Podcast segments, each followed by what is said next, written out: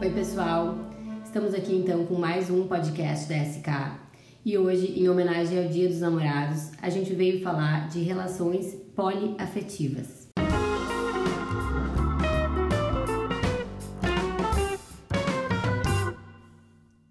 Então, aqui ao nosso lado está a doutora Sayonara Shiro e a doutora Caroline Musselin. Uau! Oi, gente! Bom, gurias, então vamos dar andamento à nossa conversa, aqui é um bate-papo, que a gente vai trocar ideias sobre esse tipo de, de relações. Então, primeira pergunta que eu tenho a fazer a vocês é por que do tema? Bom, a sociedade, ela está em constante transformação. E isso também ocorre uh, na área do direito de família, né? Onde aqui, especificamente, o afeto é o principal valor que envolve essas relações. Então, são, são várias, vários tipos de famílias que estão surgindo. Inclusive, a gente não fala mais direito de família, a gente fala em direito das famílias, Isso. né? Que é uma coisa mais, mais moderna, assim, para abranger uh, todos os tipos, que, tem, que temos vários, né?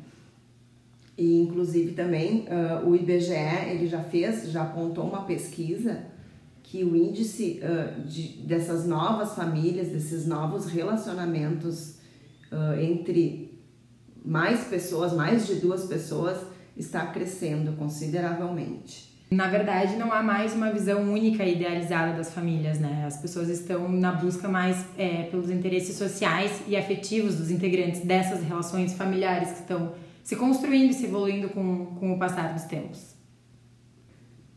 Legal. E essas relações, elas já estão sendo nominadas ou ainda o direito não tem olhado para elas?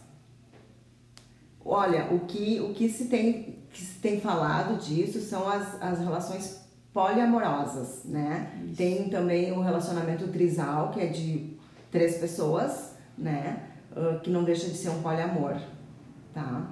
Então são, são relacionamentos onde três ou mais pessoas, isso, pode ser né? Isso. Três ou mais pessoas se relacionam, uhum. né? De uma forma conjunta, de uma forma pública. Isso de uma forma uh, com Livre, decisões conjuntas, né? Entre eles, obrigatoriamente tem que, tem que haver o mesmo grau de importância, né? Uhum. Ou seja, a gente uh, hoje agora a gente está falando de poliamor, é uma união estável entre três ou mais pessoas, né? É diferente de um de um concubinato, é diferente de um simples namoro, é diferente uh, de uma suruba, né? Que fala. é diferente, sabe? eu acho, de, de, relações simultâneas. Não dá para ver o poliamor e a, e a concretização dessas novas relações como relações simultâneas e apartadas entre si. Não, é, são todos envolvidos, eu acho que vivendo em igualdade de sentimentos e de tomada de atitudes,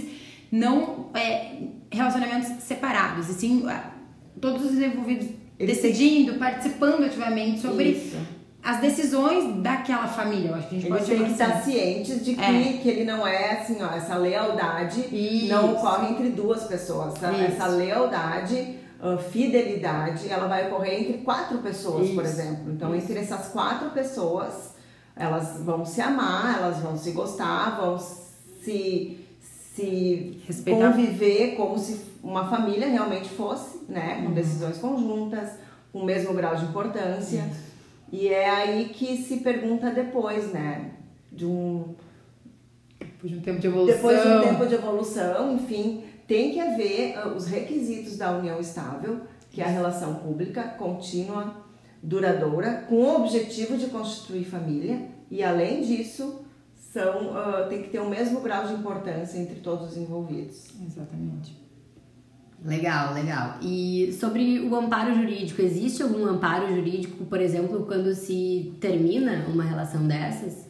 É, uma relação dessas, ela pode terminar por, uh, por uma questão de consensual entre todos, né, assim, ou, ou uma separação de fato, ou mesmo pela morte, né? Entre uma e aí como é que fica questão previdenciária, como é que fica questão alimentar, a questão patrimonial, uh, se tem filhos nessa relação, né? Que pode ter filhos uh, sanguíneo entre dois entre dois deles, pode ser um filho sócio-afetivo do outro, né, da outra pessoa.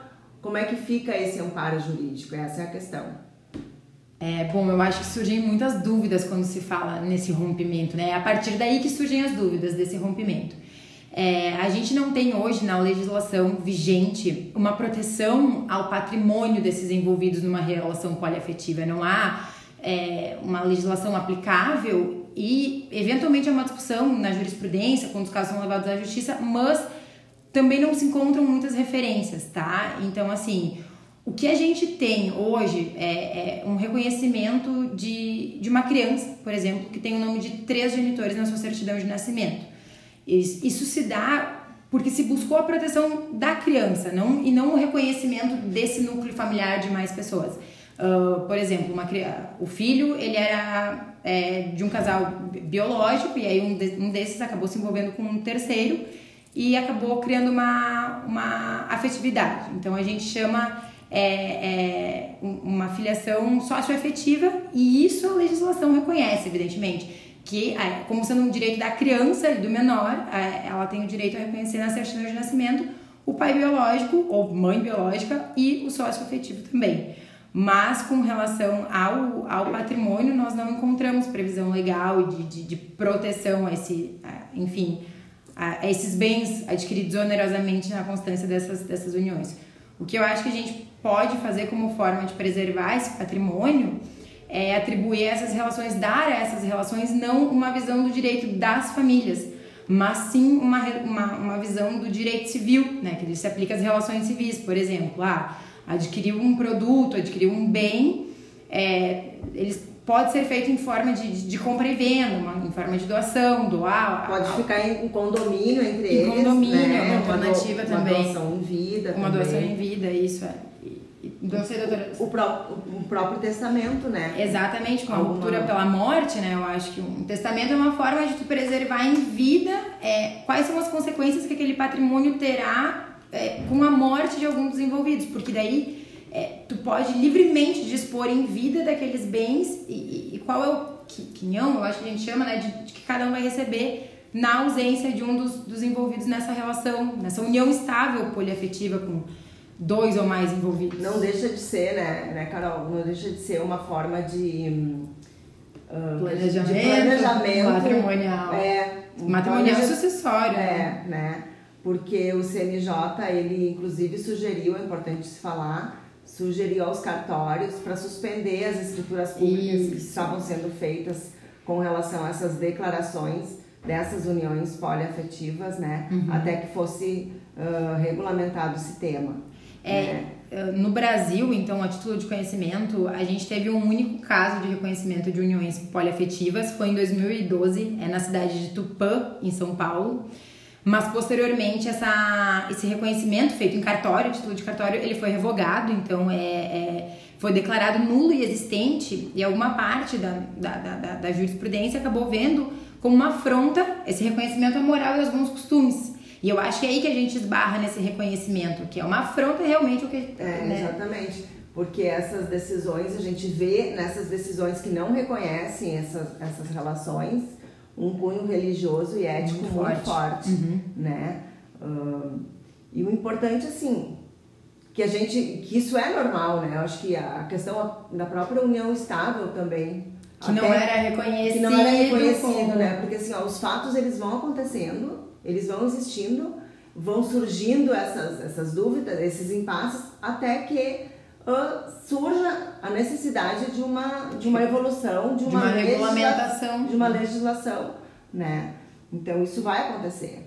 Né? Mas o, como a doutora Zanara costuma dizer, o, o fato ele antecede o, o direito, né? Ele é o fato é isso mesmo é, é um princípio né que um princípio hum. é uma constatação que o fato antecede a norma né e aqueles que defendem. Então, tem uns poucos, mas cada vez mais. Uma evolução, eu acho, uma, né? É, uma mudança. Faz parte de... da, da evolução, que defendem esse reconhecimento desse de direito dessas relações, dos envolvidos nessas relações, né?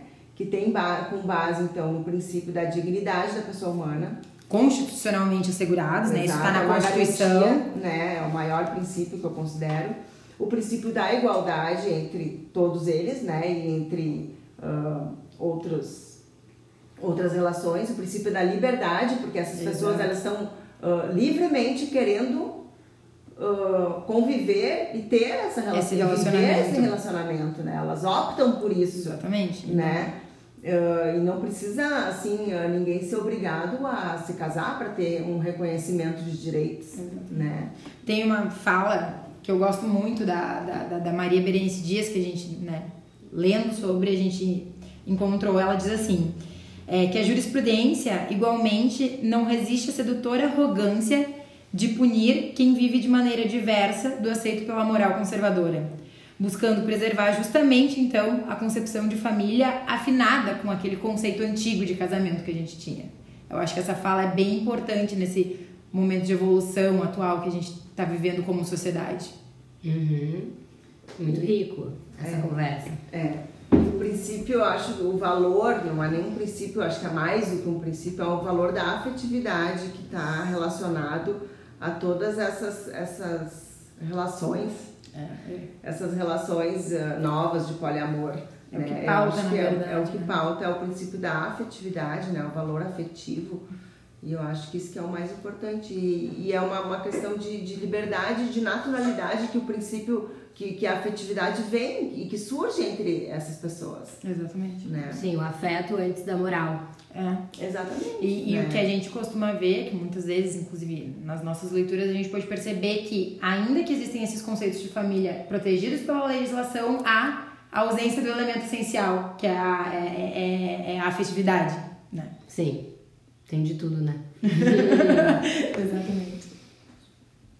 Eu acho que é importante assim que não se quer uh, extinguir o casamento, não quer se extinguir essa questão monogâmica, né? Mas o que se busca é a existência de normas jurídicas para contemplar os direitos dessas pessoas que escolhem livremente por viver uma relação poliafetiva, né? Para que possam assim ter seus direitos assegurados pelo, pela lei. É, eu acho que efetivamente acolher as novas relações que se desenvolvem com o passar do tempo e da nossa evolução.